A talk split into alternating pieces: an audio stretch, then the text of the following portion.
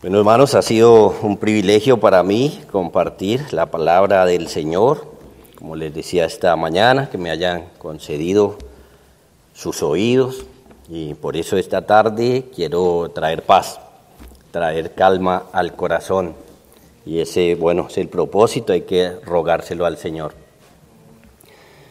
Padre, una vez más levantamos nuestra voz a ti, Señor, porque como hemos orado, como hemos cantado, reconocemos nuestra profunda necesidad de ti. Obra en tu iglesia, obra en nuestras vidas, en nuestros corazones, en nuestra mente, en nuestra voluntad, para que obedezcamos tu voz, convencidos, Señor, de el bien que hay en tu palabra la gloria, Señor, que se te da al obedecerla y el bien que viene a nuestras almas. Bendícenos esta tarde aún con tu luz, con tu espíritu, con tu guía. Por tu Hijo Jesucristo lo rogamos. Amén. El camino a la santidad y a la felicidad en el matrimonio está entonces en Cristo, en su diseño, en su creación, en la obediencia a sus mandatos al respecto. ¿De dónde o en dónde vamos a encontrar la fuerza para obedecer al Señor en cada asunto de la vida cristiana y especialmente en el matrimonio? ¿Dónde vamos a encontrar los recursos para hacer lo que tenemos que hacer? Y por un lado, frenar nuestros pecados para que estos no afecten negativamente nuestra relación marital, y por otro lado, tener también el, poder de tratar con el pecado de mi cónyuge, mostrar la imagen de Dios en nuestra relación y gozarnos hasta donde se pueda en nuestro matrimonio. Lo hemos cantado, lo hemos dicho, lo hemos oído en Cristo. En Cristo encontramos todo esto y mucho más. Él es no solo quien nos manda todas estas cosas, sino quien nos da las capacitaciones que necesitamos. Cristo tiene todos los tesoros que necesitamos para nuestra obediencia y para nuestro disfrute de nuestra vida cristiana, de nuestra familia, de nuestra vida eclesial, etcétera. Lamentablemente, hermanos, nosotros hemos venido a Cristo, pero queremos poner nuestro propio método y ahí fallamos. Nosotros debemos aferrarnos a la persona de Jesucristo y a sus métodos. En otras palabras, es como Él nos diga, es como Él nos guíe, como nos mande. Y esto es supremamente importante, sus métodos, la manera como el Señor nos diga que hagamos las cosas es de suma importancia. Así que para tratar los asuntos del matrimonio nos ha dado recursos. Quiero compartirles en esta tarde dos, dos de esos recursos en los cuales podemos encontrar, buscar y encontrar el poder para obedecer y para santificarnos en esto. Estos dos recursos son, rápidamente, por un lado, el bendito Espíritu Santo. El Espíritu Santo nos ha sido dado precisamente para que Él transforme nuestra vida, para que nos santifique y en los asuntos relacionados con el matrimonio, Él será quien nos dé todo lo que necesitamos para vivir cada día de nuestra vida la voluntad de Cristo. Y por otro lado, el temor de Cristo. Que éste sea el impulso diario, la razón diaria para vivir lo que Él nos ha mandado en nuestros matrimonios. Vamos a verlo de cerca. Entonces, en primer lugar, el recurso que nos dio, que nos da el Señor Jesús con su Espíritu Santo, Efesios 5, 18.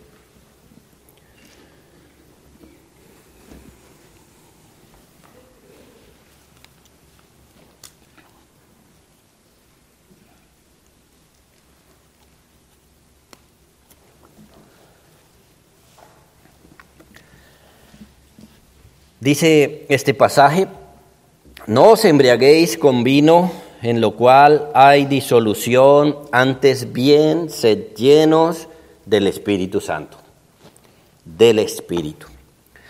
Se nos está llamando precisamente a la importancia de que el Espíritu Santo llene nuestra vida. Y noten algo importante, es que se plantea la llenura del Espíritu Santo antes de empezar a ver los mandamientos relacionados con la familia en el verso 22 y hasta el capítulo 6.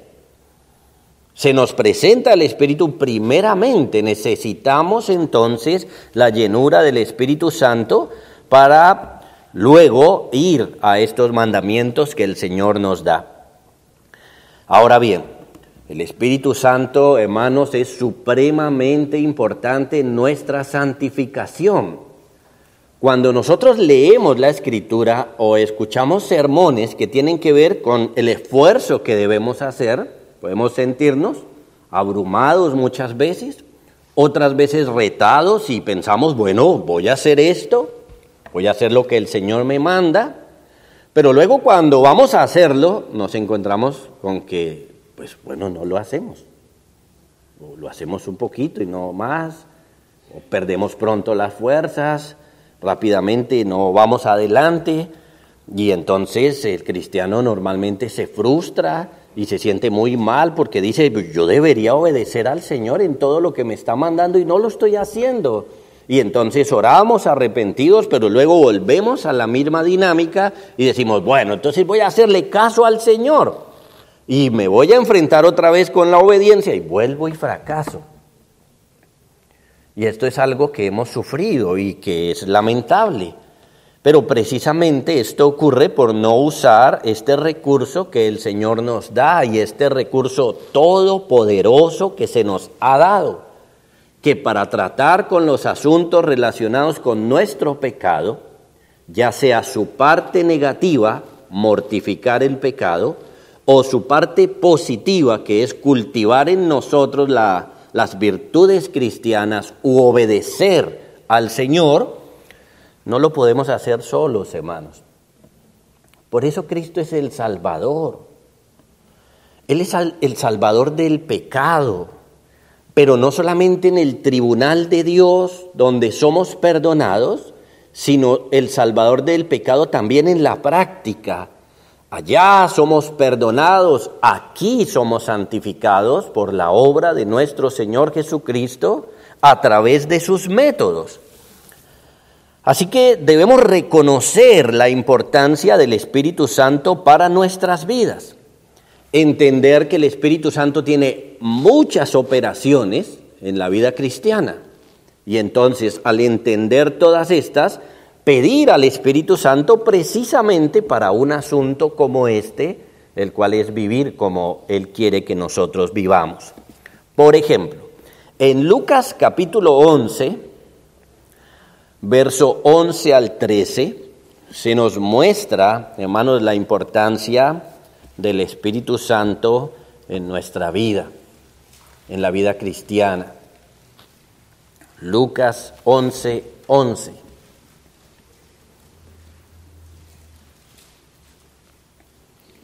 Dice el Señor Jesús allí, ¿qué padre de vosotros, si su hijo le pide pan, le dará una piedra?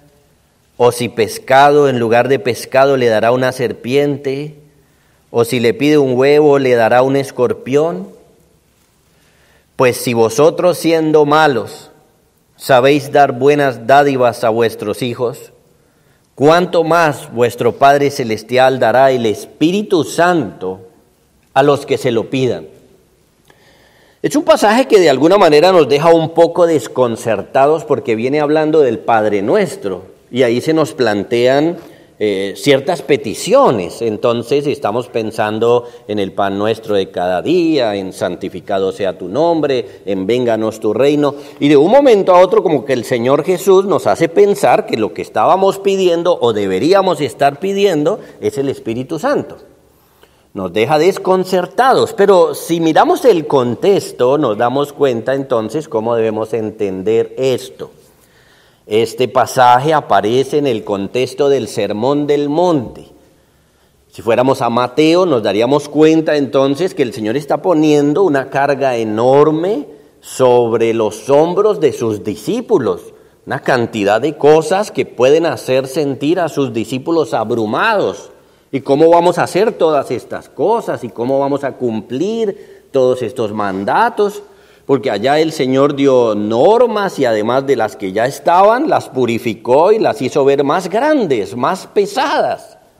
Porque así es, hermanos, lo que el Señor pide para nosotros en nuestra condición de pecadores no es pequeño, no es liviano, es grande. Y se nos pone el peso. Y se nos dicen cosas como sin santidad nadie verá a Dios. Y estas cosas nos hacen sentir el peso. Pero es en ese contexto donde precisamente el Señor Jesús dice, cuanto más vuestro Padre Celestial dará el Espíritu a los que se lo pidan. Es decir, que después de haber mencionado todos los deberes que ellos tienen, entonces da también la provisión. ¿Cómo podemos obedecer al Señor? ¿Cómo podemos santificarnos? ¿Cómo podemos vivir para su gloria? Bueno, necesitamos al Espíritu Santo.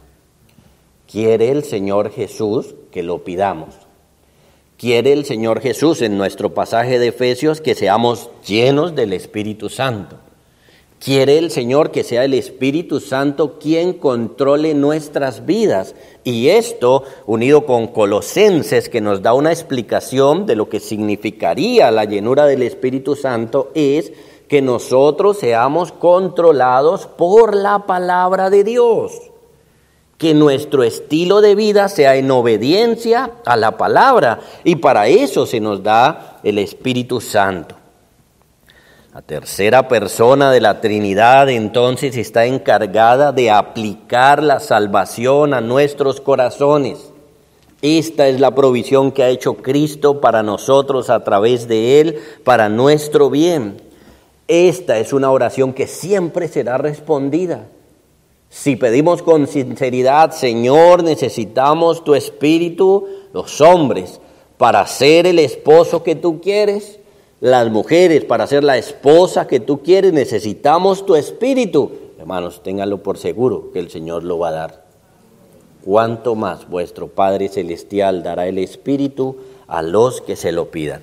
Entonces, hermanos, somos animados a pedirlo Pídalo y lo va a tener y entonces podremos vivir o ir viviendo como el Señor quiere. Los esposos, como estos líderes amorosos, líderes en los términos del Señor y las hermanas también pueden pedir el Espíritu, el glorioso Espíritu, para que vivamos en santidad. Esto es afirmado también, por ejemplo, por Romanos 8, verso 12 al 14. No es una casualidad. Este es el ministerio del Espíritu Santo, nuestra santificación. En Romanos capítulo 8, verso 12 al 14 nos dice, Así que hermanos, deudores somos, no a la carne para que vivamos conforme a la carne, porque si vivís conforme a la carne, moriréis. Pero si por el Espíritu hacéis morir las obras de la carne, viviréis. Porque todos los que son guiados por el Espíritu de Dios, estos son hijos de Dios. Estos son pasajes que en otros contextos nos llevan a una actitud mística con relación al Espíritu, pero que si leemos con cuidado, realmente la operación del Espíritu Santo aquí tiene que ver con la santificación. Nótenlo. Mas si por el Espíritu hacéis morir las obras de la carne, viviréis. Y luego explica, porque todos los que son guiados por el Espíritu de Dios, estos son hijos de Dios. Entonces, ¿a qué nos guía el Espíritu Santo? A la santidad, a hacer morir nuestros pecados y si lo aplicamos al asunto relacionado con la familia, el Espíritu Santo entonces guía a los hombres a ser ese líder que Dios quiere que sea y a las mujeres ser la mujer que quiere que sea en el hogar. Este recurso maravilloso nos ha sido dado para santificarnos. El poderoso Espíritu Santo entonces opera y puede operar en nosotros, haciendo de nosotros las personas que Él quiere que seamos. Es maravilloso, hermanos, no, no estamos solos en esta tarea. No es como que el Señor nos dejó este mandato y miren allá ustedes cómo lo van a hacer, sino que el Señor nos da este recurso. Tenemos a la tercera persona de la Trinidad. La pregunta será, ¿podemos? Bueno, podemos, pero en el método de Cristo, en el método del Señor, buscándolo en su espíritu, pidiéndolo. Pues la pregunta clave ahí es eso, ¿no? Hemos pedido al Espíritu Santo para ser esposos piadosos. ¿Alguna vez hemos hecho la pregunta, Padre, dame tu espíritu, el espíritu que me ofrece Cristo para que yo viva como un esposo amoroso en mi hogar? ¿Lo hemos pedido? Cuando estamos en las luchas, las hermanas han pedido, Señor, danos tu espíritu, dame tu espíritu para que yo pueda ser esa compañera, esa amiga en mi hogar, para que pueda sujetarme, para que mis pecados no salgan a flote. ¿Hemos pedido tal cosa? Bueno, a veces no pedimos algo así. O a veces no lo pedimos constantemente. No lo pedimos consecuentemente. Pero el Señor nos lo ha dado para esto. Analicemos más de cerca entonces Efesios 5, 18 en adelante. Lo primero que se nos dice es, no os embriaguéis con vino, en lo cual hay disolución, antes bien sed llenos del Espíritu. La idea ahí es que nos dejemos llenar del Espíritu Santo, que nos dejemos controlar por el Espíritu Santo. Esa es la idea que plantea el pasaje en los verbos que está expresado. Y luego, del verso 19 al 21, aparecen cinco palabras o cinco evidencias que deben haber en una persona que se deja llenar por el Espíritu Santo, que se deja controlar por Él. Dice, hablando entre vosotros con salmos, con himnos y cánticos espirituales, cantando y alabando al Señor en vuestros corazones, dando siempre gracias por todo al Dios y Padre en el nombre de nuestro Señor Jesucristo y sometiéndoos unos a otros en el temor del Señor. Las palabras claves son hablando, cantando, alabando, agradeciendo y sometiéndoos. Estas cinco palabras son en español gerundios. El gerundio es una expresión que nos muestra la duración de una acción. La duración de una acción, hablando, cantando, alabando, expresan una acción continua, algo que debemos estar haciendo constantemente. Cuando la persona se llena del Espíritu Santo, entonces estas cinco palabras describen actividades que él está realizando constantemente y que surgen precisamente de ser influenciado por él. Lamentablemente, bueno, en algunas versiones de la Biblia no se traduce bien la última palabra, en, la Biblia que ustedes tienen sí, sometiéndose, en otras eh, Biblias aparece someteos, y entonces como que nos distrae y no nos hace pensar que es una palabra que hace parte de la llenura del Espíritu Santo, pero miren, el asunto es algo maravilloso. Cuando estamos dejándonos llenar por el Espíritu Santo.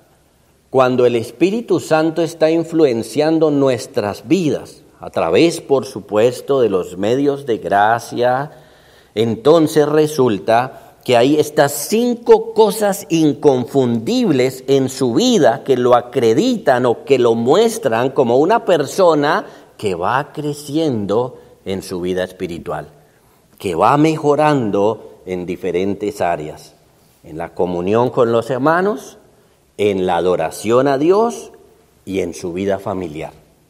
El Espíritu Santo afecta mi vida entonces de esta manera. Por ejemplo, la Biblia dice de la abundancia del corazón habla la boca. Por eso, el que está lleno del Espíritu Santo va a hablar de una forma inconfundible. Dice que habla con salmos, con himnos y cánticos espirituales. Es decir, en resumidas cuentas, que el contenido de su hablar es un hablar bíblico.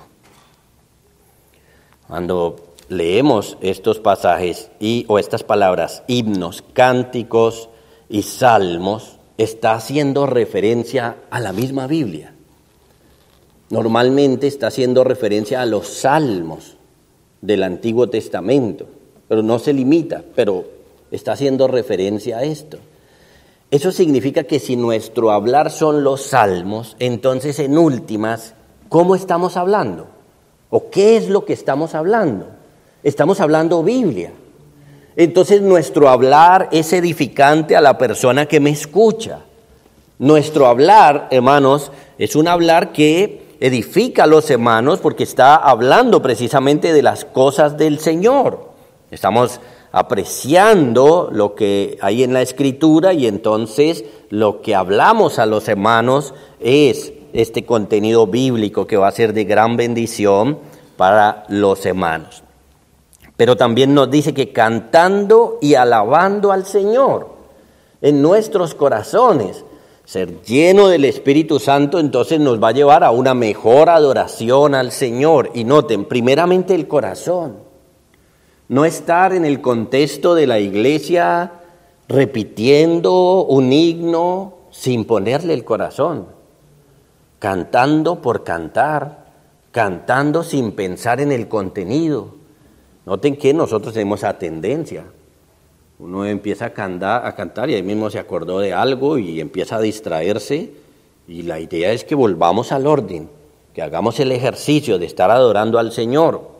Entonces no es meramente una expresión de nuestros labios para afuera, como le dijo el Señor a los judíos, que este pueblo de labios me honra, pero su corazón está lejos de mí. No, la idea es que se canta y alaba al Señor en nuestros corazones o desde nuestros corazones. Además de esto, la persona que está llena del Espíritu Santo es una persona agradecida. Nosotros tendemos a ser desagradecidos porque tendemos a olvidar las misericordias de Dios. Uno es desagradecido cuando se le olvida lo que ha recibido o cuando lo toma livianamente. Pero una persona que se llena del Espíritu Santo entonces reconoce las bendiciones tan grandes que el Señor le ha dado de tal manera que es agradecido. Y si usted analiza con cuidado el Nuevo Testamento, se nos mandan dos cosas relacionadas con esto. Dar acciones de gracias, pero eso podría ser de labios para afuera. Así que se nos manda otra cosa, ser agradecidos.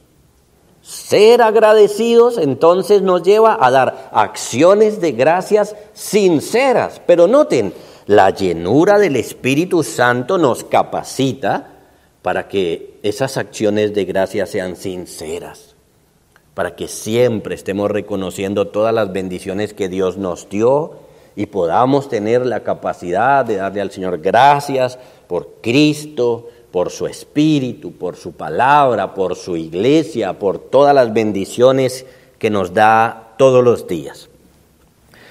Pero llegamos a la quinta palabra, ¿cierto? Efesios 5:21 y dice, sometiéndoos unos a otros en el temor de Dios. Y esta va a ser la introducción para estudiar entonces la relación de esposos, la relación de padres y aún la relación de esclavo y siervo, que en aquel entonces era una relación muy cercana, casi familiar, y por eso en muchos pasajes del Nuevo Testamento parece como que hicieran parte de la familia.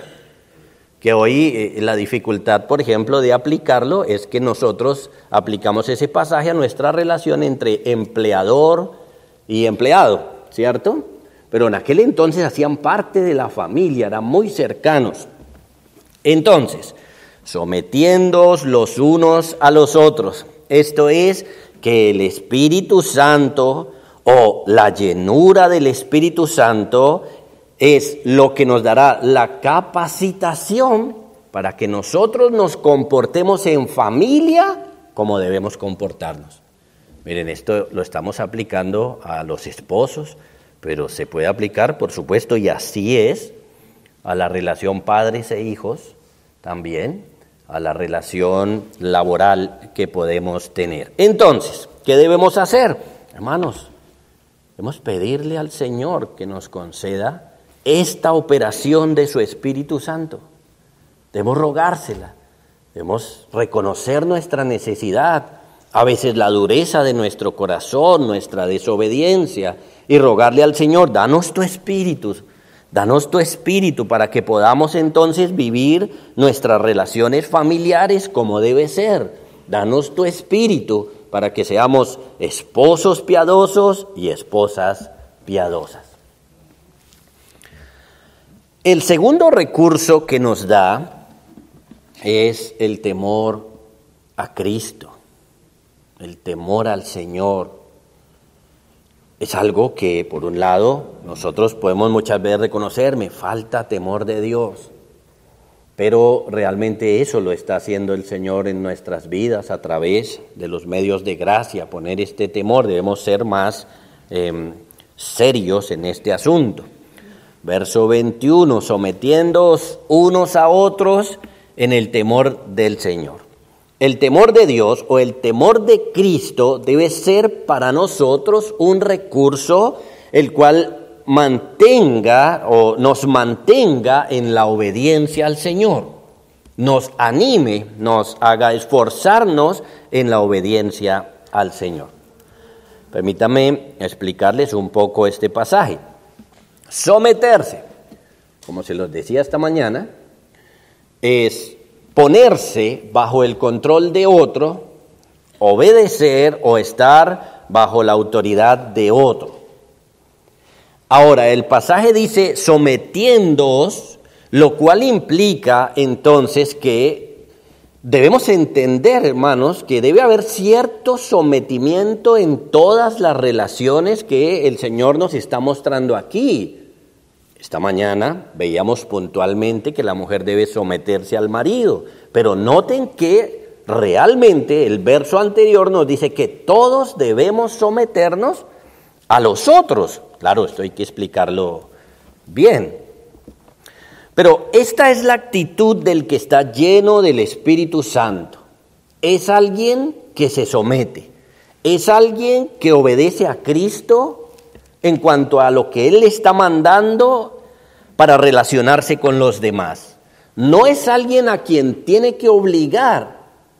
Y por eso es interesante cuando nuestros hijos no son cristianos, tenemos que decirle obedezca, obedezca, obedezca.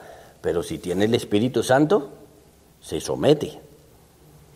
Esto debe ser aprendido. Pero también la gracia del Señor allí, cuando este hijo es hijo creyente, entonces él está o empieza a hacer esto también por voluntad propia, por lo que, porque es lo que el Señor está haciendo en su corazón. Está haciendo que se someta en la relación en la cual Él lo puso.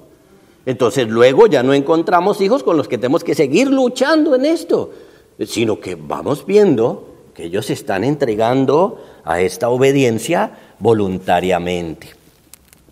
Someteos unos a otros o sometiéndoos unos a otros es tomar el lugar que Dios dispuso en cada una de las relaciones que hay aquí. Este pasaje es la introducción al todo, a todo este tema familiar. Entonces, someterse es que cada uno tome el lugar en el que Dios lo puso en la familia que actúe de acuerdo a eso. Si me puso como esposa, bueno, debo sujetarme a mi esposo. Si me puso como esposo, debo amarla, cuidarla y sustentarla, dirigirla espiritualmente. Si me puso como hijo, debo ser obediente a mis padres. Si me puso como padre, debo educarlos en disciplina y amonestación del Señor.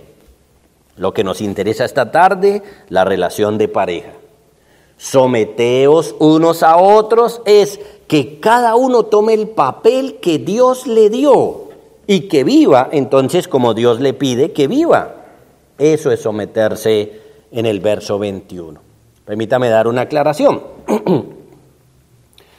Someterse los unos a los otros puede ser algo que nosotros interpretemos mal. ¿Qué significa esta expresión? Significa entonces, por ejemplo, que los padres deben sujetarse a los hijos, que los hijos manden y los padres le obedezcan. ¿Como invertir los roles? ¿Eso es lo que significa someteos los unos a los otros?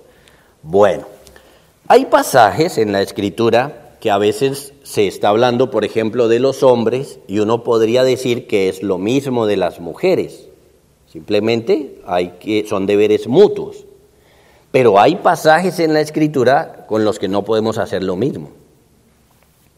Por ejemplo, Proverbios 5:18 dice, sea bendito tu manantial y alégrate con la mujer de tu juventud.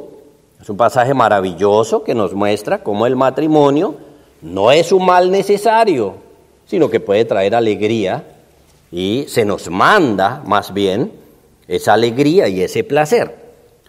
El pasaje dice, alégrate con la mujer de tu juventud. Por supuesto, entonces entendemos que está hablando con el hombre. Está hablándole al hombre y le está diciendo que se alegre con su esposa. Pero ¿eso significa entonces que la mujer no puede alegrarse con su esposo? No, este es un pasaje del que podríamos decir al revés también, que la mujer se alegre con su esposo, que la mujer encuentre placer en él y en su relación con él, que disfruten de sus conversaciones, de su compañía, que se alegren con su pareja eh, eh, y entonces podemos decir que ambos pueden hacer estas cosas. Sin embargo, hay otros pasajes de los que no se puede decir lo mismo. Por ejemplo, a veces leemos en Génesis cuando dice que la mujer es ayuda idónea y al revés. Claro, hay una parte donde el hombre ayuda, ¿cierto? De manera práctica, pero esencialmente y en cuanto al rol, no podemos decir al revés. Porque el hombre es el líder del hogar, mientras que la mujer es la ayuda idónea. Entonces debemos tener mucho cuidado de no hacer estas aplicaciones con algunos pasajes. Entonces, cuando venimos a Efesios 5:21 y nos dice, someteos unos a otros en el Señor, no debemos entender aquí una inversión de roles. No, no significa entonces que someteos es que a veces ella manda, a veces yo mando, a veces los hijos mandan, a veces los papás mandan, o a veces el jefe manda y yo le mando al jefe. No, no nos está hablando de esa inversión de roles, no. El punto aquí entonces es que todos deben someterse, pero no de la misma manera. Y del verso 22 en adelante, Pablo explica lo que les quiere decir. ¿Qué es eso de que las mujeres se sometan, los hombres se sometan, los padres, los hijos, etcétera?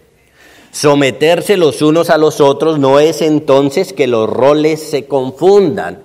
No es que usted vaya mañana a la empresa a decirle a su jefe qué es lo que tiene que hacer. No, no es que se confundan los roles. Someteos los unos a los otros significa que cada uno de nosotros viva el rol, la posición que Dios nos dio, el que le dio o la que le dio a cada uno, que cumpla su función. Ahora, ¿cómo podemos hacer eso? ¿Cómo podemos someternos a los demás y hacer y cumplir mis deberes? ¿Cómo puedo hacerlo cuando muchas veces tengo problemas con mi esposa o mi esposo, cuando nos hemos complicado por el pecado que hay en nuestras vidas? ¿Cómo? Bueno, el recurso que el Señor nos da en este pasaje es el temor de Dios. ¿Qué significa esa frase? ¿Qué es el temor del Señor? Bueno, literalmente significa miedo, fuente o motivo de temor, reverencia y respeto, en este caso al Señor. Esto es que Él quiere que nosotros veamos, hermanos, que este es un mandato religioso, que la primer persona que tengo que ver, por ejemplo, en mi relación marital, no es a mi esposo, a mi esposa, en el caso de cada uno, sino a Cristo. Es al primero que tengo que ver. Tengo que obedecerle en el temor del Señor, porque a veces nos complicamos y decimos, pastor, pero si usted conociera a mi esposa, no me diría eso. Bueno, ahí el asunto es que está mirando a su esposa. ¿A quién tiene que mirar? ¿Es temor a quién? ¿Reverencia y respeto a quién? ¿O hasta miedo a quién? A Cristo, a Cristo. Así que noten cómo Cristo nos ubica y ahí nos da un recurso poderoso para que le obedezcamos. Podemos estar complicados en este momento en nuestra relación marital, pero el Señor dice, ponga esto en orden, ponga su mirada donde la debe poner. Tiene que ponerla en Cristo y tiene que actuar entonces en el temor a Cristo. Es decir, en la medida en que sea compatible con el temor de Cristo, debo sujetarme en mis relaciones. Por amor a Él, con la conciencia hacia Él, porque el Señor nos lo manda, porque eso es lo que Él quiere, lo que nos pide, porque esto le da la gloria al Señor, por esta y otras razones, es que yo debo cumplir el rol que Él me dio en el hogar. ¿Qué soy yo? ¿Un esposo, una esposa, un hijo, un padre? Bueno, con su temor Dios o Cristo en este caso, resguarda a los creyentes para que no pequen contra Él. Los hace someterse los unos a los otros en todo lo que Él manda para promover su, su gloria, para que cumplamos nuestros deberes y al final para hacernos bien, porque esa será nuestra felicidad. Es temor a Cristo, es temor a nuestro Salvador, es temor a quien dio su vida por nosotros. Es temor a Él, amor, respeto, reverencia hacia el Señor. Es que pensemos siempre que nos estemos complicando con nuestra esposa y esposo. Un momento. Cristo es el que me manda cómo debo actuar aquí. Yo tengo mal genio y quiero explotar y quiero decir cosas horribles, pero un momento. Cristo es el que me manda qué es lo que debo hacer y yo debo sujetarme a esa relación. Tengo que someterme a Cristo, ser el esposo que Él quiere que sea. Así el pecado esté ya que se me brota por todos los poros, pero el respeto a Cristo es el que me frena y me debe frenar y me debe decir, actúe como tiene que actuar. En un momento así debemos preguntarnos, ¿quién soy yo? Porque si soy un impío, bueno, pero si soy alguien salvado por Cristo, perdonado por Cristo, a quien Él me está dando estos recursos para lograr santificarme, me ha dado su espíritu, entonces cuando voy a actuar y sobre todo cuando voy a actuar de manera pecaminosa, debo decir, bueno, ¿quién me manda esto? Y es Cristo. Eso me debe frenar, debe frenar mis pecados y por el contrario debe alentar que yo sea el esposo que Él quiere. Entonces puede ser que yo quiera explotar en un momento por lo que sea, pero por el contrario voy a ser el esposo amoroso que Él quiere, el siervo, el ejemplo, el gobernante amoroso y tierno que Jesús quiere que yo sea. Eso es lo que hay que hacer y aquí tenemos un recurso Hermanos, noten qué es lo que hace el pecado, engañarnos. Pero miren, a veces hablamos del pecado en tercera persona, ¿no? Y, no está mal, pero tenemos que tener cuidado. En tercera persona, como que el pecado me engaña. Hermano, soy yo el que me digo mentiras. Eso es el engaño del pecado. Yo me digo mentiras y las creo. Entonces yo empiezo a decir, el problema de mi hogar es mi esposa. Y no, puede ser ambos y a veces yo soy el problema principalmente. Ojo, porque yo soy el líder. Yo soy el problema principalmente. Entonces empiezo a engañarme y empiezo a pensar, voy a responder feo aquí porque el problema es mi esposa. No, ese es el engaño. No importa lo que usted tenga al frente, el temor de Cristo lo debe hacer vivir como Cristo le está mandando. Eso es lo que tenemos que hacer. Y tenemos que hacer conciencia de esto, hermanos. Este recurso es algo que debemos tener aquí en nuestra mente cuando estamos charlando, cuando estamos tratando asuntos difíciles en el hogar o fáciles en el hogar. Cristo tiene que estar ahí, tiene que ser lo primero que yo piense antes de actuar, antes de hablar. El temor a Cristo será entonces lo que frene mis pecados y lo que aliente el que yo viva, como lo hemos estado aprendiendo, y, mucho más, por supuesto, porque no hemos dicho casi nada. Para el esposo, entonces significa echar a un lado sus intereses a fin de guiar a su esposa. Eso hay que hacerlo en el temor del Señor. Cristo debe ser la prioridad en mi relación con mi esposa. Lo que Él me manda, lo que Él me dice que yo tengo que hacer, debe ser lo primero. Y la sumisión, miren, en este contexto, rara vez es un problema en el hogar si la persona mantiene una relación sólida con Cristo. Si la persona todos los días se acerca a Él en oración y Cristo le habla a través de su palabra y usa todos los medios de gracia y hace que su corazón no se endurezca, sino que se enternezca la palabra del Señor, raramente será difícil oír sometiéndoos unos a otros en el temor del Señor. Raramente.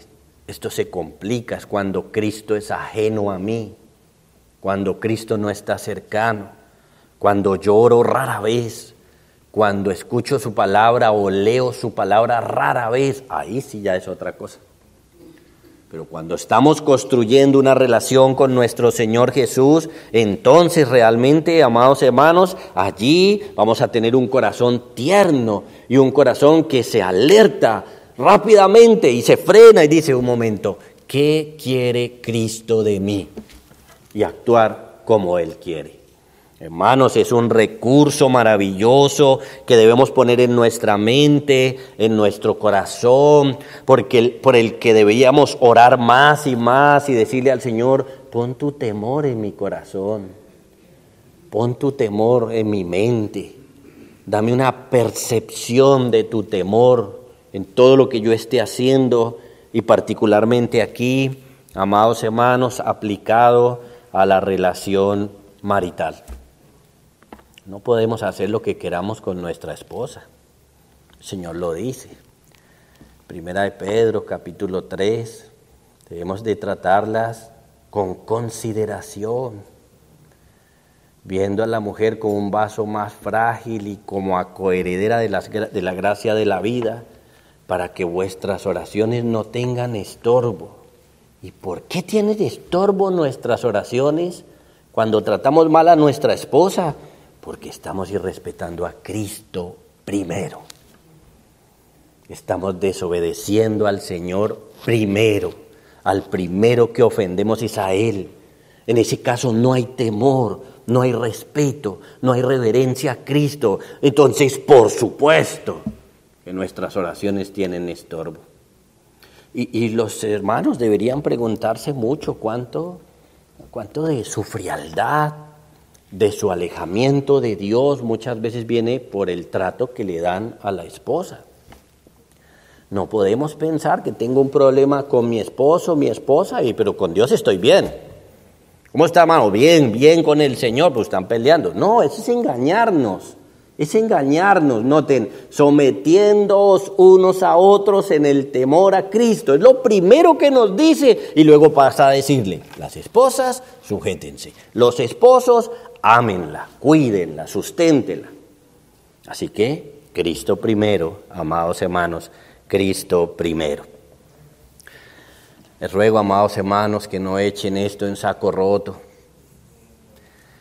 hagan que sus vidas se conformen a lo que estamos aprendiendo. Este realmente es el camino a la santificación y a la felicidad en el hogar. Hagan que su vida sea guiada por el Espíritu Santo. Hagan que puedan crecer en la gracia del Señor haciendo uso de los medios de gracia. No olvide estas palabras, atesórenla con amor a Cristo, porque Cristo es el que nos la manda. Dos asuntos poderosos que en esta tarde nos deben animar fortalecer y equipar para cumplir mi rol en el hogar, la llenura del Espíritu Santo y el temor a Cristo. Que el Señor nos dé la fortaleza ahora de vivir esto, de ponerlo en práctica. Oremos. Padre, estamos agradecidos contigo, Señor, porque no solamente nos mandas las cosas, sino nos capacitas para cumplirlas. Gracias Señor bendito, porque tú conoces nuestra debilidad y entonces nos provees todo lo necesario. Perdónanos cada vez que hemos sido esposos a nuestra manera, esposas a nuestra manera, perdónanos por eso. Ten misericordia de nosotros esta tarde y de aquí en adelante y concédenos, Señor, hacer uso de estos recursos maravillosos para obedecerte al interior de nuestros hogares. Queremos honrarte allí, Señor, en nuestra casa, en, nuestro, en nuestra familia. Queremos darte la gloria ahí, que seas agradado.